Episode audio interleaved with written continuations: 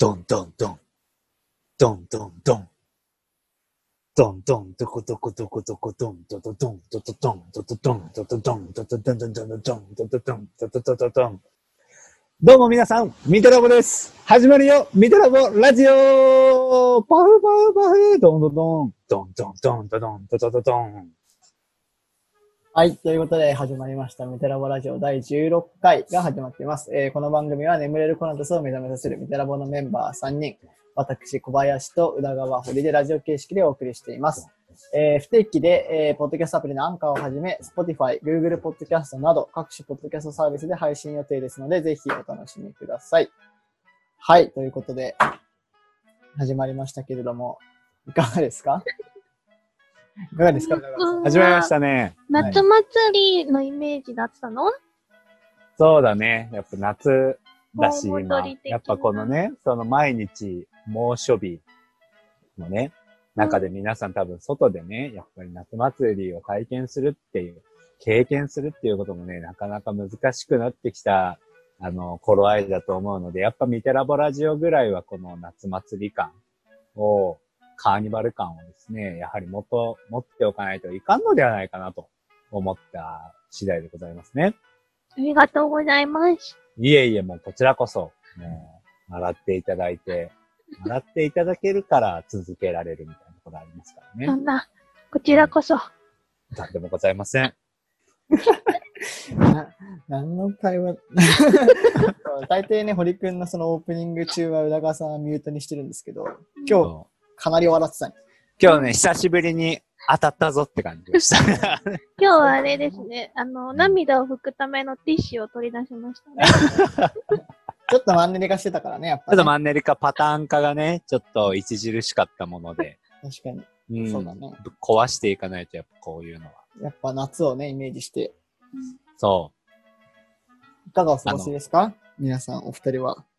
夏らしいことしました？う。夏ら、あ、この前ね、友達と花火やりました。いや、いいね。夏じゃん。マジ暑かったすぐ帰りたかった。すぐ帰りたかったね、あれは。手持ち花火。手持ち花火と、いいね井の頭公園でやりました。いいなすごい青春な感じだね。井の頭公園っていうセットがまた。そう、井の頭公園、みんな花火やってた、ぁ。え、意外とやって。いいんだ。うん。あの、打ち上げ系以外は多分。わかんない。やっていいのかちょっとわかんないけど、あやってるよってちゃんと調べた方がいい言うから、わかんない。知らない間に何かに加担していた可能性は。勝ったかもしれない。勝ったかも皆さんちゃんと調べてから行きましょう。そう、皆さんね、ちゃんと調べていきましょう。はい、主犯じゃないけど、浦今日。川さんなんかしました？夏やっぱり。うん、夏は、なんか、暑いなって思ってる。いや、暑いよね。でね、確かに、昨日ね。水道が止まりかけて。してないなああ、森くんの水道が止まりかけた話聞こうか。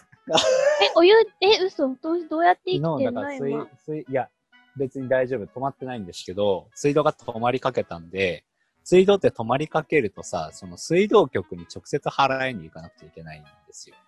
振り込み用紙、払い込み用紙じゃなくて、興味ある？歌川さん大丈夫？あるある、大丈夫。聞いてる、聞いてる。堀の水事情聞いてる。よかったよいや、あと、ね、立川まで、あの、水道局、立川の水道局にね、行くわけですよ。あで、立川駅の IKEA を越えた先にあるのね、水あ、道局。遠いね、結構。遠いんですよ。遠いね。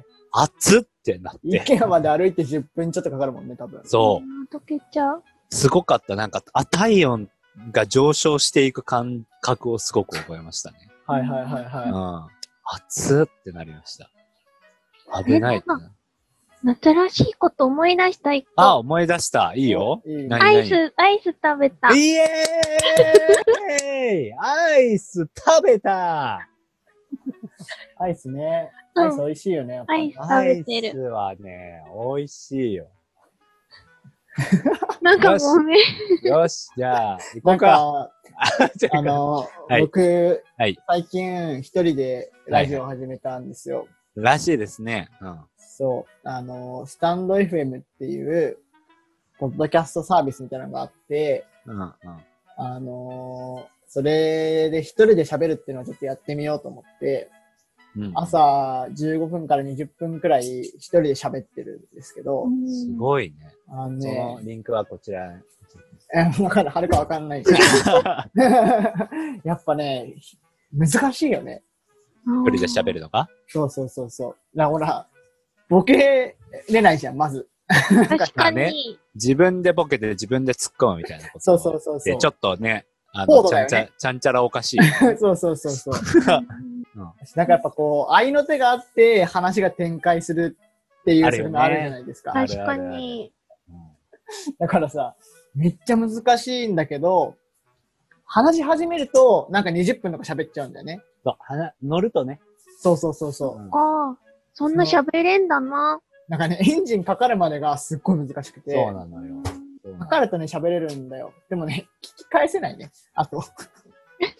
自分でね、自分で自分の、確かに。やったことないけど、そこにはある程度ナルシズムが必要だよね。そうそう。なんか、ミテラボラジオは、僕、あの、編集するから一応この後ね、うんうん。あのー流しでは聞いてるんですよ。いやまあ別にそんなありがとうな大したことないんですけど。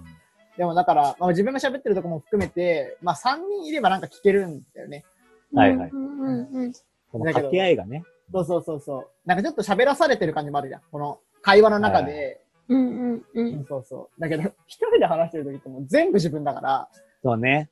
モノローグ的になっちゃうよね、非常いやに。だいぶバッチってね、言うと。バッチ恥ずかしいって言うとね え、オープニングのタイトルコール、堀くんに作ってもらえば？ああ、ミスター小林の Stand by You みたいなね。あ、いいじゃん。いいじゃん。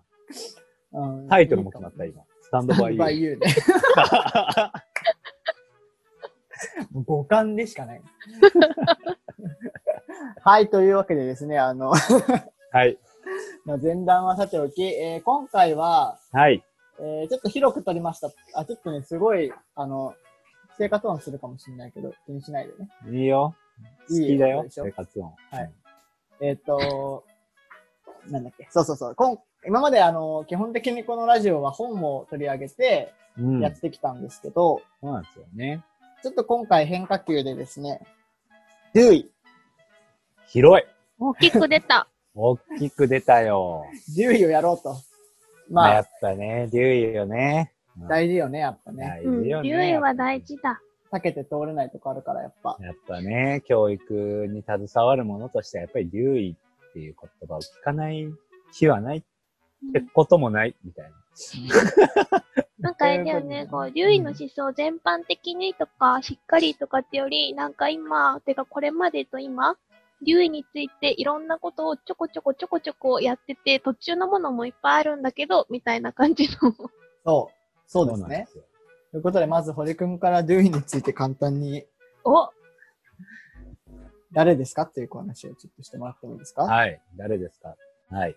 ジョン・デュイはですね、アメリカの、えー哲学者ですね。で、まあ、主に教育の分野において、まあ、非常に大きな影響を残した人でございます。で、19世紀の半ば頃から20世紀の半ば頃まで、まあ、ほとんど90歳ぐらいまで生きたので、ほぼ1世紀生きた、すごい長寿な方なんですけれども、まあ、すごくコアな部分はとりあえずここの先にね、譲り渡すとして、まあ我々の業界で言うと、経験学習サイクルっていうようなものだったりとか、あとは、えーリフレクションっていう概念の、あの、まあ元締めみたいな。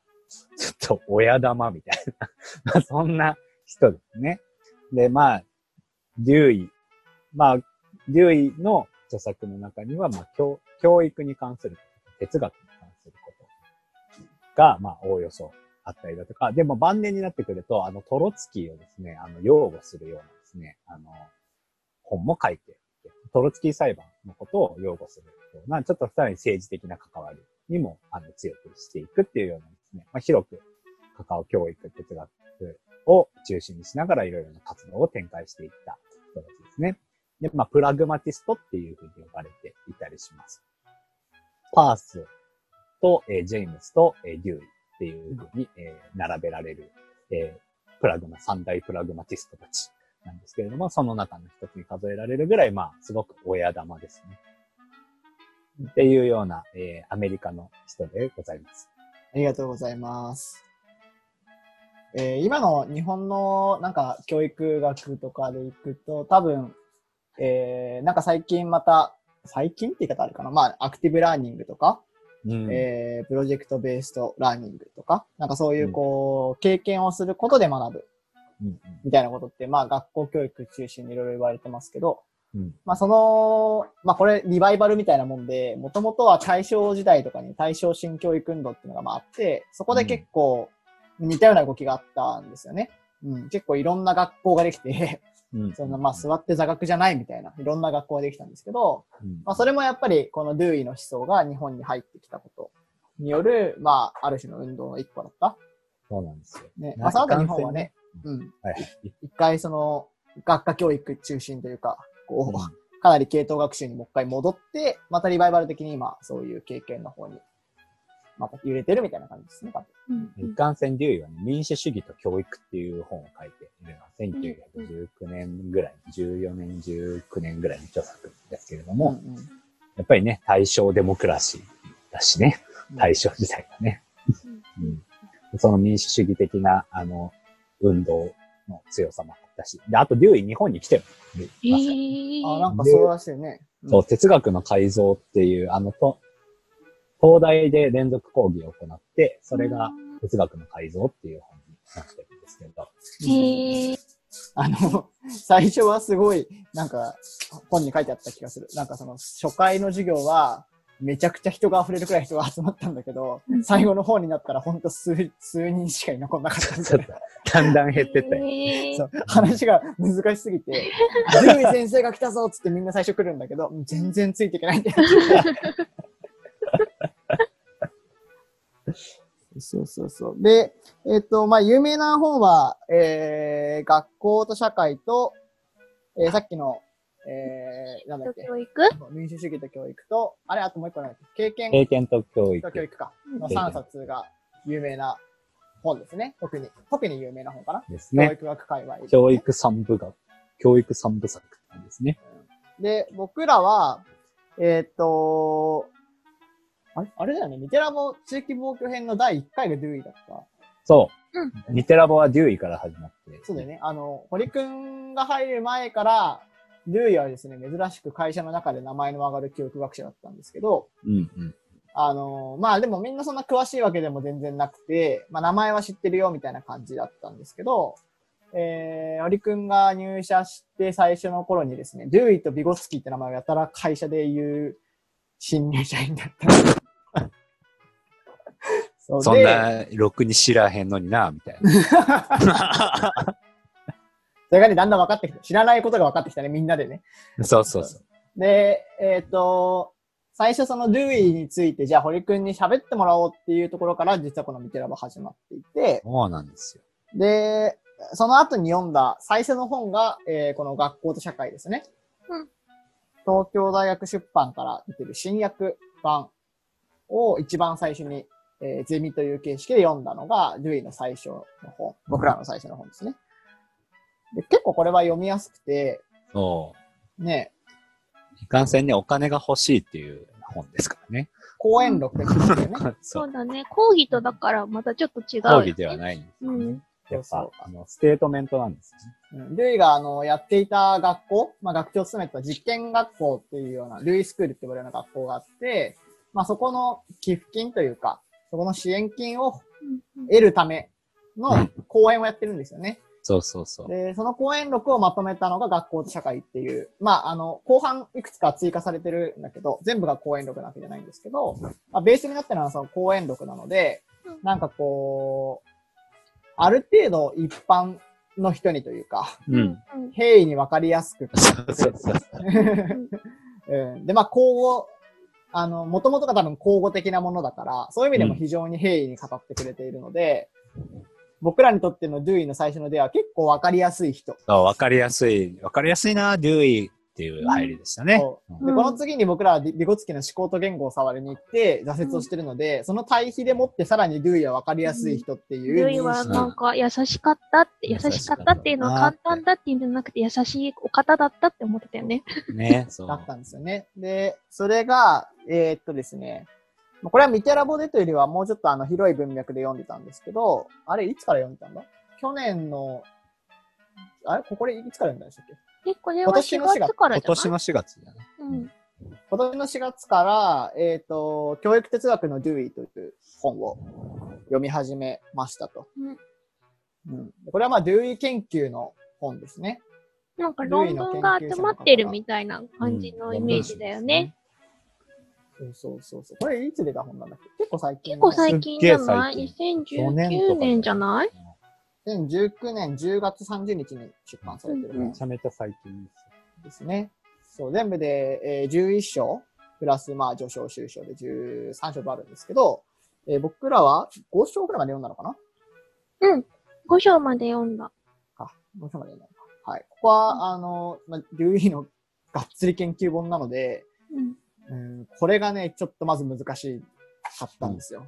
そうですね。ここら辺でちょっと、お親みたいそう、デューイ難しいぞ、みたいな。な。いや、親みたいな。まあ、もともと学校と社会しか読んでないからね。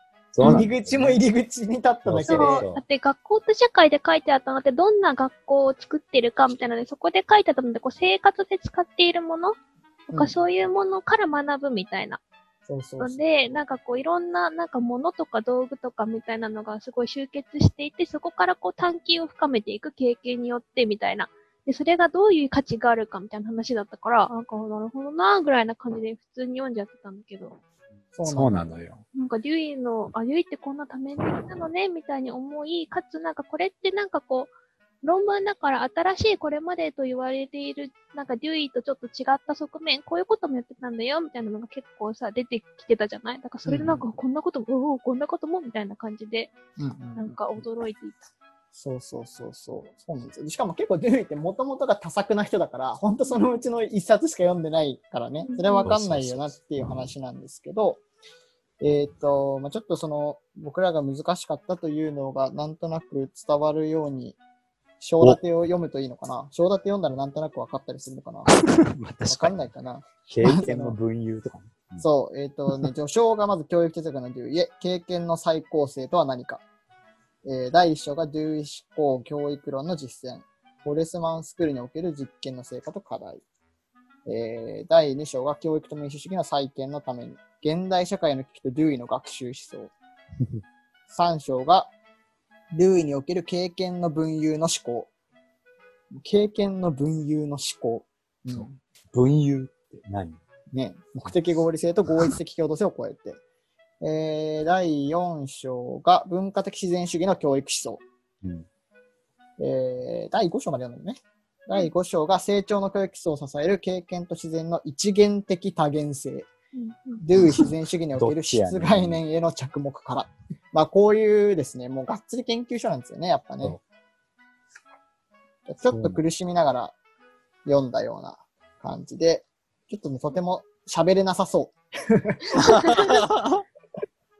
そ う。いうので気づいてますか？第4章、文化的自然主義の教育思想の加賀さんは、確実性の探求の翻訳者ですよ。おー、そうだ。おー、素晴らしい流れその後。私たちが手、手出したのがね。そう。やけどしてるんですよ、今。確かに第4章も難しかっそう。確実性の探求、えー知識と行為の関係についての研究という、えーまあ、本ですね。これの、えー新訳版が出ていて、今、その東京大学出版会さんの方で、このドゥイの、えー著作集のね、新訳をどんどん出してってるんですた。よねガ。ンガン出してってるんですよ。まあだからこの今日のラジオは、これを聞いた人が一冊でも多くこのね、そうだね新訳版を買っていただいて、このプロジェクトを終わらせないっていうことが、こいや、そうだね。大事ですよ。う、大事僕。らにある種課せられた。おーおおそれは荷が。重い、重い、重いかな。そうで、と言いながら難しかったって話をするんですけど、ありむずいっす。確実性の探求っていう本がですね、あ、これが2冊目なんだよね、多分出たの、順番が。そううんそうそう。そう。だから手を出したの。いや、最初だ。1冊目かな？2冊 ?2 目冊目か2 ?2 冊目？冊目か2冊1目か。冊目か2冊目。最初があの、学校と社会とこの確実性の探求っていう本が出たんですよね。そうそうそう。今もう1冊くらい出てるのかなえー、明日への、明日の学校が明日の学校かうんっていう本がもう1冊出てる、3冊出てるんですけど、まあこれ2冊目だから、ほら、やっぱこれ1冊目だよ、これ。こっちが先なんだ。これが先に出てる。まあ、これは最初のに出てたし、読もうということでですね、次に手を出したのはこれだったわけですね。そうなんです。そしたらね、むぜ。もう、だいぶきついね。ミテラボ史上最難関。なんかやっぱりさ、デュイが哲学者だっていうことがよくわかった。そうですね。なんかそううん確かに確かに。デュイの私、教育学的な側面のすごい浅いところと、もう哲学で出てくるのは本当にただプラグマティスト、道具主義以上みたいなので結構終わっちゃうから、うんうんなんかそっちの、なんかこう、哲学、教育哲学として、で、かつ、まあ、教育にもすごい関わるじゃない？この中身って。うんなんか、なんかそこの、なんていうか、デュイをちゃんとこう複合的に見るというか、で考えたときにはこのぐらい豊かなものがこの人の中にあったのか、なるほどな、みたいな、すごいうん思ったね。それはさ、あれだよね。あともう一個今読んでるのあるじゃない？あの、ルーイのえージョン・ルーイの思想思と、想と生生涯。涯と思想だ生。涯と思想、第9って読んでて、なんかそこのもう大学時代の話とかさ、デューイのところとか読んだだけで、あ、この人のバックグラウンドってやっぱ哲学なんだ、みたいなのはなんか思思ったよね。なんかすごいね。おと。なんかあの、ルーイって自分の伝記を残さなかったんですよね。うんうんで、なのでその生涯っていうのが、まあ、いろんな資料は残ってるんだけど、こうまとまって総括的に書かれたものがなかったんですけど、えー、大宮前という人が、あこれいつ書かれたの、ねうん大そうそうそう、ジョージ大宮前っていう人なんですけど、これいつ書かれた本だろう。60年とか。1960年くらいかな？うん。に、えー書かれた本で、えージョン・ドゥーイの生涯と思想という本がありまして、まあ今、あの、このね、確実性の探求に我々がこう、あまりにもつまずいているということを知った人がですね、あの、ちょっと一緒に読みましょうということで 紹介してくれて、今一緒に読んでるんですけど、今まだ一章しか読んでないから、えっ、と、まだね、あれ大学卒業したとこまでかな？生まれてから大学卒業したとこそうそう。うんうんを見てるんですけどね。教師に、教師時代に入る。ね。やっぱここを見ててもすごくこう、ね、本当哲学の話だよね。メインはね。うんうんうんうんうんうん。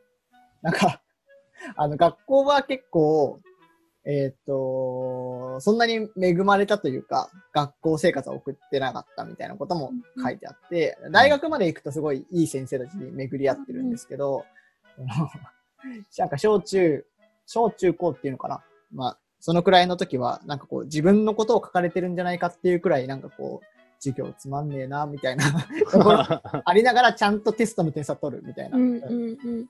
先生とね、仲良かったりとかもして。うんまあ、南北戦争終わり後みたいな、終わった後みたいな感じで、まだ整ってないみたいなのもありつつ、なんかそれでなんかこう整ってきたものっていうと、なんかもう、なんか読ませて発音の違いとかを直すみたいな。うんうんうんうんなんかそういうことをやったみたいなの書いてあったよね。うんうんうんうんなんかね、そういう受けてきた教育ってやっぱ影響あったんだろうな、みたいなことはなんとなく思いますよね。うんうん。うんうんうん。まあ、そう。だあのーお察しの通りですね、こう、我々、いろいろ 読んでるんですけど、まあ、どれ一つとしてですね、ちゃんとわからなかったので、こう、今回は、その一冊を取り上げるんじゃなくて、包括的に、ここが難しいんだよねっていう話をしようっていうことで、まあ、竜医いろいろ編っていうことにしてるといううんことですね、今回は。そうなんです。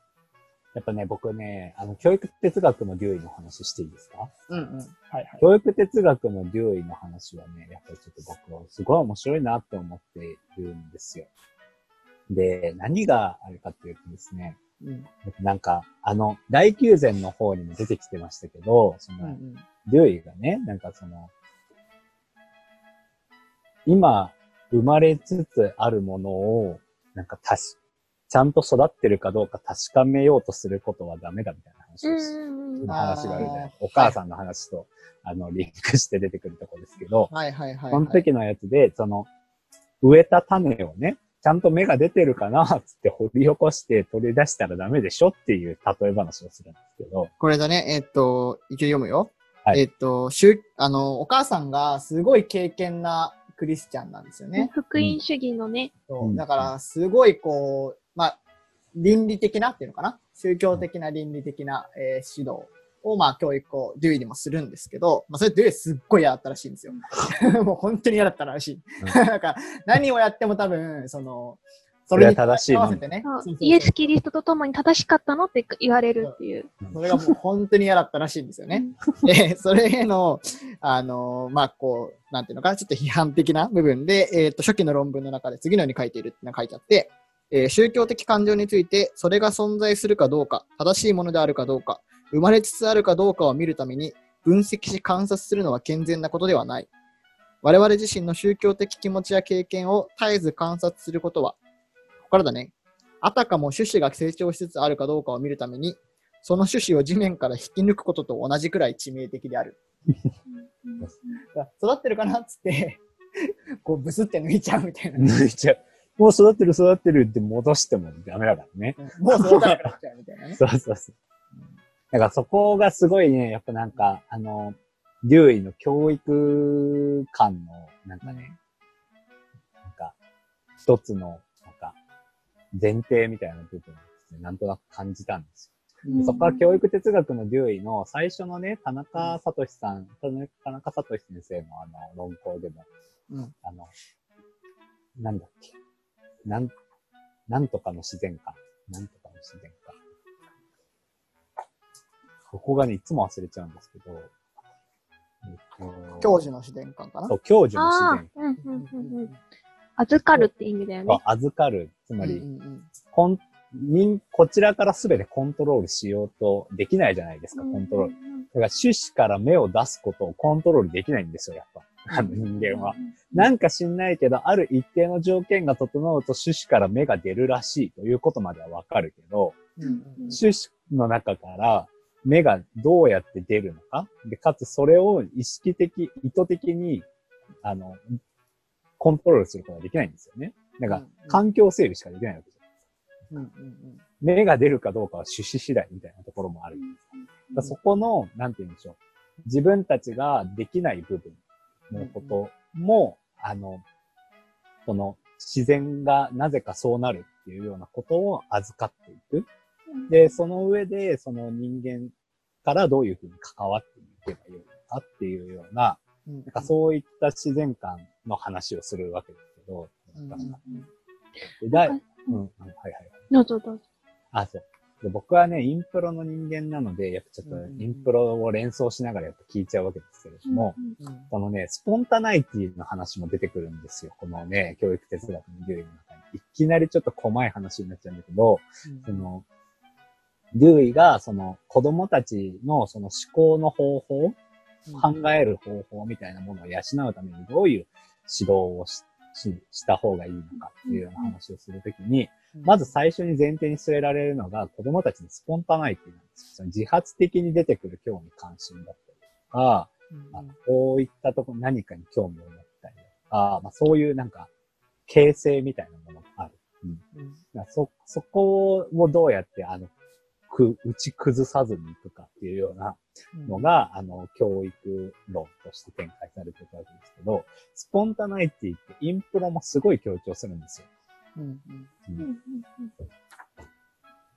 でね、だからそこで spontaneity をコントロールするっていうことはなかなか難しいわけですよ。だから spontaneity がでなるべく出やすいような関わり方か、うん。あの、環境の設定の仕方だとかっていうことをインプロも考えるのよっていうのをですね、うんうんうん。考えるのよってすごい、ね、って読んでね。そこがすごい面白いなっていうふうに思うし、竜医もそれと、まあ、なんかまだね、厳密に読んでるわけじゃないけど、竜医もすごい似たような視座を持っているかもしれないって思うとテンションが上がるな。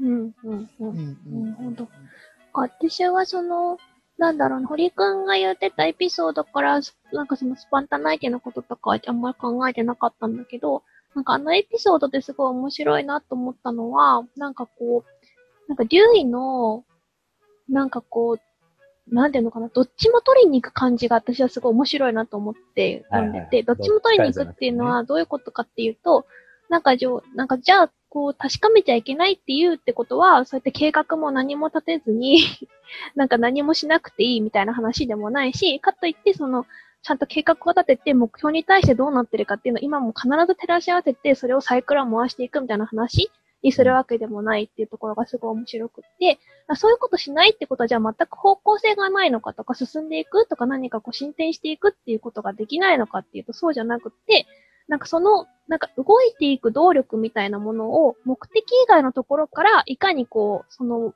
それ自体にからこう生み出すようにするかみたいな仕組みをすごい考えてるなと思ってて、それ確実性の探求を見ててもすごい思う。なんかその、やっぱその二元論的になっちゃうところの中間をいかに行くかみたいな考え方とかにすごい反映されてるなっていうのを思っているんでね。なんかこう、なんだろうな。なんかこう、だからこう、わからないことはわからないことであるんだけど、じゃあ確実なものがどこかにあるからそれを求めて進んでいくっていう風になると、確実なものが決まっちゃうから、結局それによって今も決められちゃうじゃない？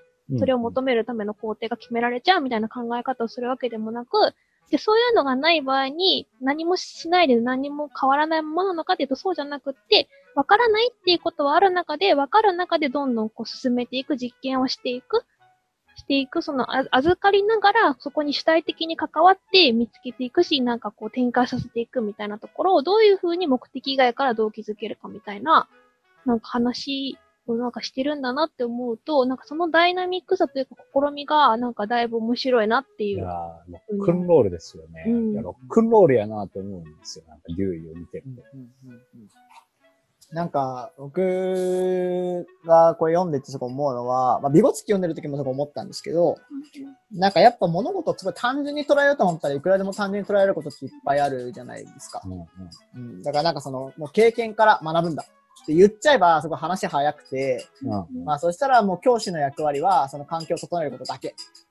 あとは経験をさせて、そこからこう、えー得るものを得て終わりっていうふうに考えたら、まあそれはそれですごいシンプルにできるんだけど、えー、なんかそうは捉えてないことうんうんがやっぱすごい、えー、まあそれを難しくしてるし、それが。うん留意をすごい難しくしてるし、えー、なんていうかこう、奥深くしてるし、信頼ができる感じがするっていうのかな。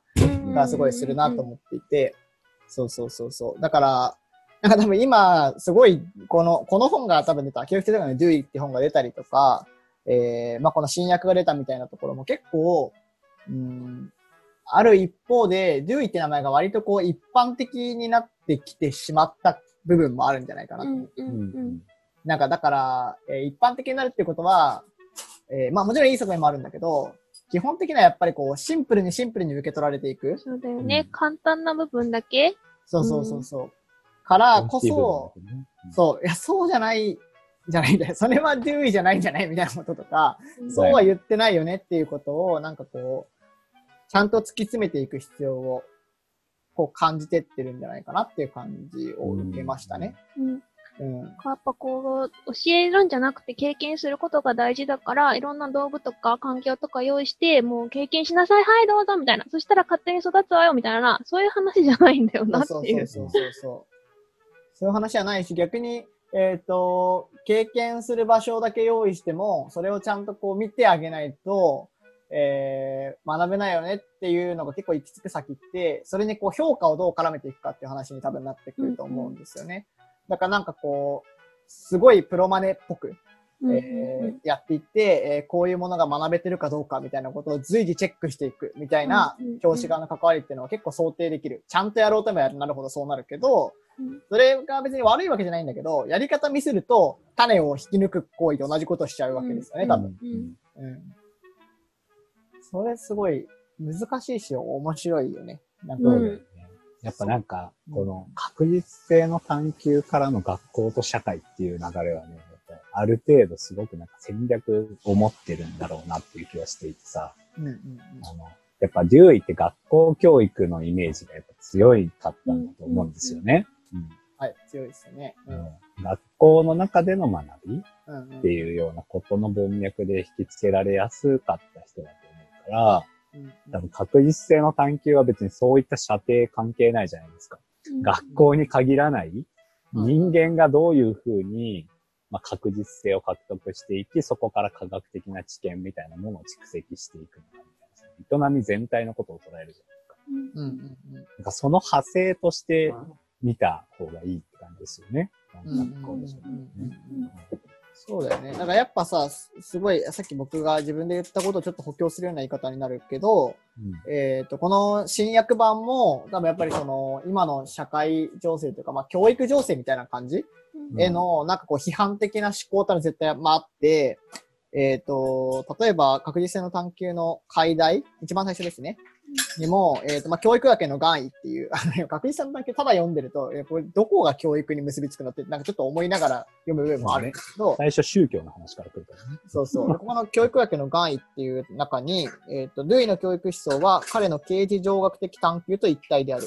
えールイの教育思想を例えば問題解決学習、アクティブラーニングなどの教育方法に還元することは、彼が絶対的確実性よりも科学的な方法、手段を重視しているとしても、ルイの言う教育をいわば回答のない問いへの誘いから回答のある問題への囲い込みに、えー、歪償化することである。うん、うん、うん。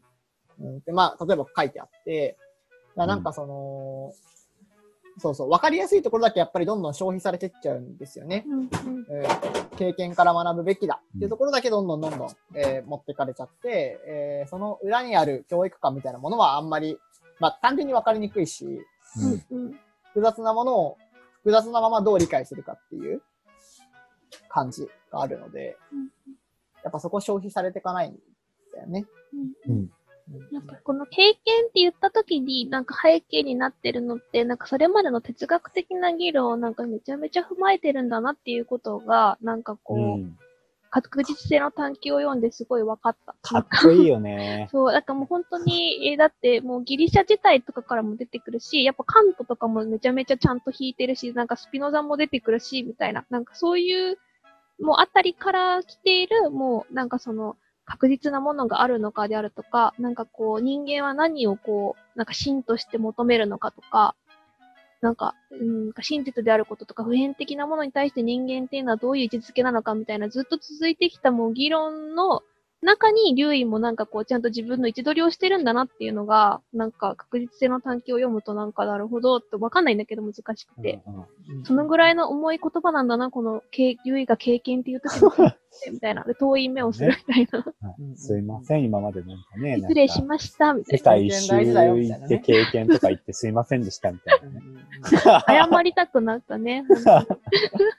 そう。で、あのーま、この確実性の探求に関して言うと、まあ、僕はね、特に、あのーこういう哲学書ってもまあ、そもそもあんま読んだことはないわけですよ。うんうん。で、かつ、あのーあのね、そう、僕センター試験の選択が倫理だったんだけど、うんうん。その程度なのよ。そのレベルなのよ。そこから先ほとんど触ってないから、うんうん。あの、大学でね、哲学の世界っていう授業を受けてたんですけど、それはあの、まあ、一般教養ね、の授業を受けてたけど、まあ、それもほとんど覚えてないし、今となっては。うん。でまあ、当時は何言ってるか分かんなかったから、なんかその、ほぼ覚えてない。っていう状況で読むと、そのね、やっぱ分かんないんだよね。その系譜の中に、さっき宇田川さん言ったみたいに、この一連の流れの中に位置づけてるから、その一連の流れがある程度見えてるときに、あ、デューイここにポジション取るのねっていうとこ？なんかその、あ、こういう風に問題を整理して、ここにポジション取るのねっていうところがやっぱりわからないから、なんかこう、すごいね、最難関ですね、そこが。ビゴツキーは、うん、ピアジェを殴るっていうところで位置づけするじゃないですか。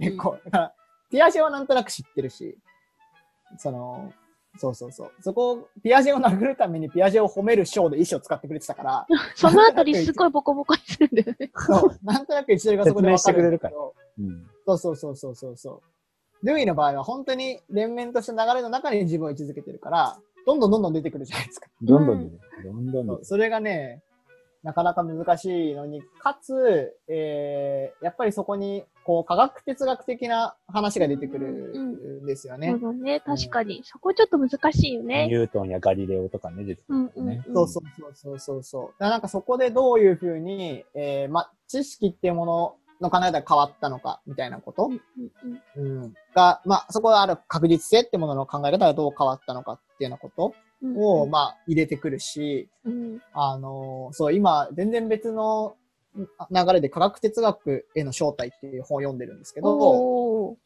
そう、あのね、なんかこれを読んでて思うの。なんかこう、やっぱ科学っていう言葉の意味も時代によって変わってるから、うんそのこのデューイがこの本を書いた当時に科学がどうだったのかっていう、その歴史性みたいなのをちょっと踏まえると、特に科学って変わり続けちゃってる。この数百年、え前、なんだ ?100 年、200年で、ガラッと科学って様子が変わっちゃってるから、うん今の僕らが思ってる科学のイメージでただ読んじゃうと、なんかだいぶ読み違えたりとか、うんうんそうだね。そうなんかそういう意味で、私もニュートンとガリレオのところちょっとよくわかってないけど、なんか、んでも多分ニュートンのなんかが置いてる絶対性みたいなのを批判してたりとかもするのかなと思いながら読んでるけど、なんか、だからさっき本当に小林くんが言った通り、その科学的、実験的、経験的みたいなのをなんかこうただ単純に言ってるわけじゃなくて、その科学的、実験的みたいなことで何を言ってるかみたいなのの、なんかこう、深みはだいぶ違ってくるよね。そういうのを考えるとね。うん。うん。うん。うん。うん。そうそう。ニュートンはやっぱ当時からすごい影響力をあって、あの、この高山博さんのね、この近代文化史入門っていう本があって、最初ニュートンの話から出てくるんですけど、ニュートンが文学に与えた影響の話から来るんですよ。面白くて、その、それまでなんかその、いや、あなたは美しいとかっていう風に歌ってた人たちが、ニュートンのオプティックス、あの、光学、光の学って書いて、光学っていう本が出てたら、私の網膜に映った君の虚像はみたいな、そういう話になってくるんです。あそういう表現になってくるんです。現。はいはいはいはいはいはい。だってそういう、あの、そういう形でニュートンが文学に与えた。あと、ニュートンはね、あの、百科全書派っていう、あの、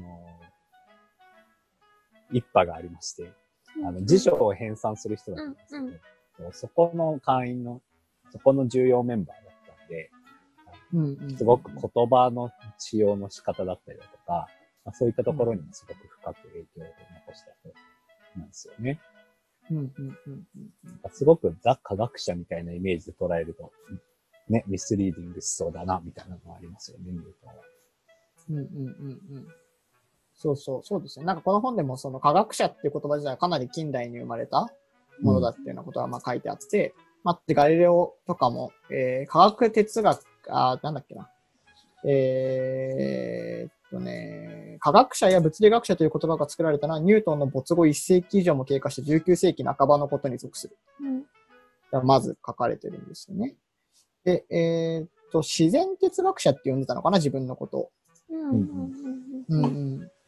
だからもう哲学の一系譜として自分たちの実践を捉えてたそうというね。側面があるんですよね。うんうんなんか、著作とかちゃんと見たことないけど、なんか動機はめちゃめちゃなんかこう宗教的だったりするしね。自然科学の人もその時代とかだと。なんか言ってることは聖書に反するんだけど、やろうとしてることは、なんかこう神を存在証明しようとしてたりとかするから、うんうん面白いよね。面白いようんね。うんうんそうそう。なんかこれ読んでも確かに、その、例えばアリストテレスが、えー考えた自然観の中で、まあ3つの基本法則みたいなのが、まああるうん。ではあるわけですよね。でなんかそこになんかこう、大抵ちょっと穴があるんだよね。うんで、なんかその穴がおかしいっていうところから始まるんだけど、うんやっぱその穴がおかしいっていうのも、えーっと、まあ、そこはある種絶対的なものがあるはずで、その絶対的なものに成り立っているものがそんなに複雑なはずないとか、うん。そんな穴あるはずないっていうところから始めてったら、その法則自体がちょっと壊れちゃったみたいな、こう繰り返していくんだよね、何回か。はい科学哲学。え、じゃあアリストテレス4、4、4原因だったと思う？よ。うんうんうんうん。そうかそうか。うん、そう、多分そう。で、多分、多分ね、最終的に、私の記憶によるとすべてね、最終的には目的に回収されるはず、多分。だかうんうんうんうんら質量と形相と、あと始まる指導員と目的の因があって、そうなのか。そうそう。でも、ちょっとアリストテレス読むか、刑事上学。やだ。これね、え、なんか岩波文庫であるじゃん。すごい昔に読んだ。でもこの科学哲学の話もすごい面白いなと。うんうん。これ面白そうだね。これ今度読みましょう。これね、オッケー。お科学哲ー。学への招待ね。ちくま学芸？うん、そう、ちくま学芸文庫。あえー、野江圭一さんという方の本です。はい。今すごい反射で文庫行っちゃった。あの、後ろの黄色いところ見るとね、あと、ここの背拍子のオレンジのところね。学芸のわかる相当っぽいや、見るとわかるっていう。な。見ると分かっちゃう。はい。ということで、まあ、後半はドゥイの話よかったのかしら。らね、これ。ねこれどうなんだろう？な何もんだろう。話せてないご感想を聞かせてください。いね、リスナーの皆さんね。そういるかなリス見てもに問い合わせフォームがあるんで、そちらにミミテラボについてみたいな、確かに問い合わせフォームからやって。いただけると。まあ、あの、コンスタントに10回は再生されてるから、ひ一人か二人は絶対いると思う。リスナー。なるほどね。コアなリスナーがいる可能性がある。大丈夫？全部堀とかじゃない？いや僕は何回も聞いてない？大丈夫？一回も聞いてない何回も。聞いてない。一回も聞いてない一回ぐらいは聞いてる。一回でも聞かなかったり聞いたりするぐらいで。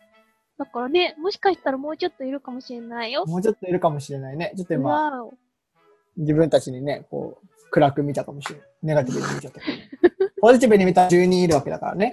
そうだよ。10人いるってだけで、だいぶね、ありがたい話ですよね。うんうんあの、最大で38再生です、すね。ごいじゃん。ねえ、何、何が再何生されて何るがそんなに再生されたの？初めての構造主義が2回とも38回再生されてて、えー、後藤さん影響かな。後藤さん人気かな、地下、あのー、100分で名著。うんいや、エチか。え、やっぱりさ、哲学人気だよ。うんあとね、初め、あ、違う、これは初めての言語がちょっと少ないか。まあでもその次多いのは初めての言語ゲームが26回。あーだいぶ序盤やっぱの方ね。哲学人気なんだな。やっぱ教哲育学学を勉強してる人はやっぱ孤独だから、こういうのないもん。調べて、多分ね、なんか、あ、こんな仲間がいるんだみたいなことで多分燃やすんだ。こいつは適当なこと言っとるわ、みたいなそう、燃やすんですよ。多分分かってねえなって えー、やっぱちょっと哲学充実させた方がいいな。確かにね、コアだしね。いうんろいろな思想のね。あの、でもたまにさ、なんか仏教とか行ってみない、あ、宗教ね、私も行きたいと思う。なんかやっぱ宗教の体系ってやっぱさ、すごいよね。なんか思想に近い何かこう。あの、橋爪さんのさうん。愉快な仏教っていう本がある。はいはいはいはい。あるね。そういうの読んでみるか。うん不思議なキリスト教もあるし。なんかそういうの読んだらなんかショーペンハウアーとかニーチェの気持ちが分かったりするのかな。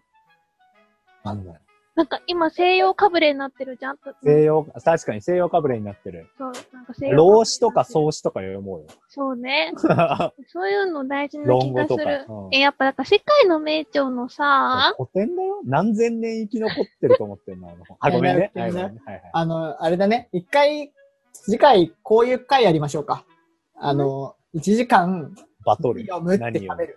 何あ、何読バトルむか？そうそうそういつも、いつも、ラジオラジオじゃなくて、いつも何読むか相談するときにやってるやつだら。そうそうそうそうそうそう。あれ流してみましょうか、一回ね。確かにね。うん。いろんな本が出てくる一番再生回数出てくるかもしれない。うん一番面白いと思う。一番、実は一番面白いのかもしれない。うんうんなんかそのやりとりの時さ、大体さ、私が、なんでそんなに知ってるのって絶対一回言うよね。